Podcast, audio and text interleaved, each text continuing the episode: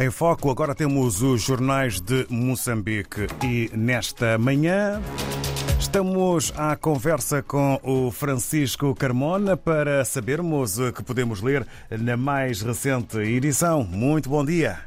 Bom dia, rádio ouvintes. O custo da guerra em Cabo Delgado. Esta é a manchete do Semanário Savana desta semana.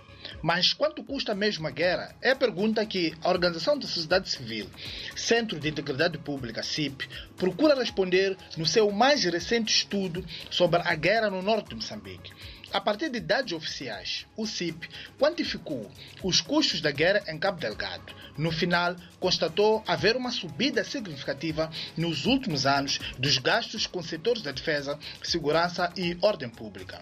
Com o título Revelando os custos da guerra em Cabo Delgado, uma análise abrangente dos impactos fiscais e desafios multidimensionais, o estudo lançado esta quarta-feira em Maputo estima o aumento das despesas com segurança nacional em cerca de 106 2,8 mil milhões de meticais, perto de 1,69 mil milhões de dólares, no período de 2018, segundo ano dos ataques, a 2022, o quinto ano.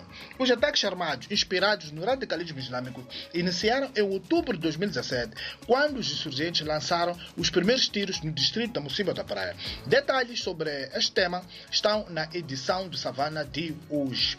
É, continuamos a seguir o tema sobre as controversas eleições municipais de 11 de outubro, que, segundo a Comissão Nacional de Eleições, a Frelimo saiu vencedora em 64 das 65 autarquias que foram ao escrutínio em Moçambique é que 20 dias depois da CNE ter proclamado a Frelimo como vencedora, o Conselho Constitucional decidiu fazer a prova dos fatos e, em simultâneo, notificou a CNE a e a Nova Democracia a apresentar cópias dos editais e atas originais das mesas da Assembleia de Votos em 10 autarquias, incluindo os municípios de Maputo e Matola.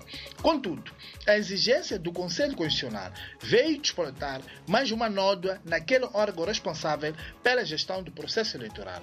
A CNE aceitou o apuramento central sem a remessa de editais e atas originais das mesas de votação em poder das comissões provinciais de eleições. Porém, a CNE, através do seu porta-voz, diz que agiu dentro da lei. Pormenores sobre este tema estão também nesta edição.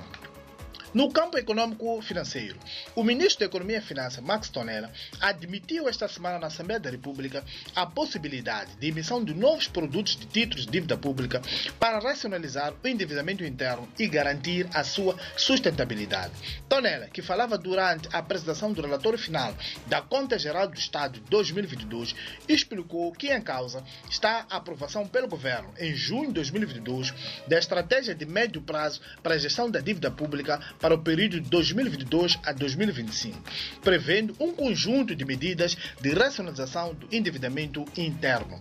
Detalhes sobre este e outros temas estão no Savana de hoje, que já está nas bancas e nas nossas plataformas tecnológicas. Bom dia e um abraço de Francisco Carmona, a partir da redação do Savana, em Maputo.